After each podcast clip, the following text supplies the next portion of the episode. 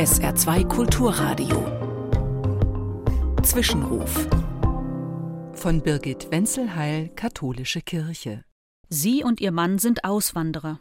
Doch in dem Land, in das sie umziehen wollen, herrscht erst einmal eine Hungersnot. So ziehen sie weiter und erhalten Asyl in einem reichen Nachbarland. Da die Frau sehr schön ist, hat ihr Mann Angst, von einem möglichen Konkurrenten vielleicht aus dem Weg geräumt zu werden. So gibt er sie als seine Schwester aus. Das Ganze fliegt auf und die beiden müssen raus. Sie kehren zurück in ihr eigentliches Zielland. Viele Jahre leben sie dort, doch ihre Ehe bleibt ohne Kinder. Die Frau drängt schließlich eine Bedienstete, sie soll mit ihrem Mann Nachwuchs zeugen, stellvertretend für sie selbst. In weit vorgerücktem Alter bekommt die Frau schließlich auf wundersame Weise selbst noch ein Kind. Jetzt sind ihr die Bedienstete und deren Kind ein Dorn im Auge, und sie schickt sie samt Nachwuchs in die Wüste.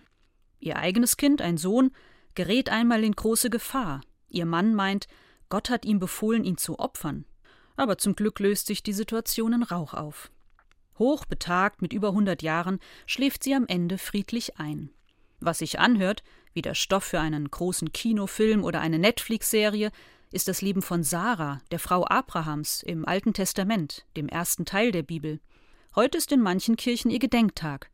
Bei ihr und ihren Nachkommen begegnet mir das pralle Leben, Menschen bemühen sich, ihren Weg zu meistern, sie scheitern aber auch und verletzen andere. Und trotzdem verliert Gott nicht die Geduld. Es ist für mich, als würde er sagen: Fang doch nochmal neu an. Ich bin bei dir und geb dir meinen Segen mit.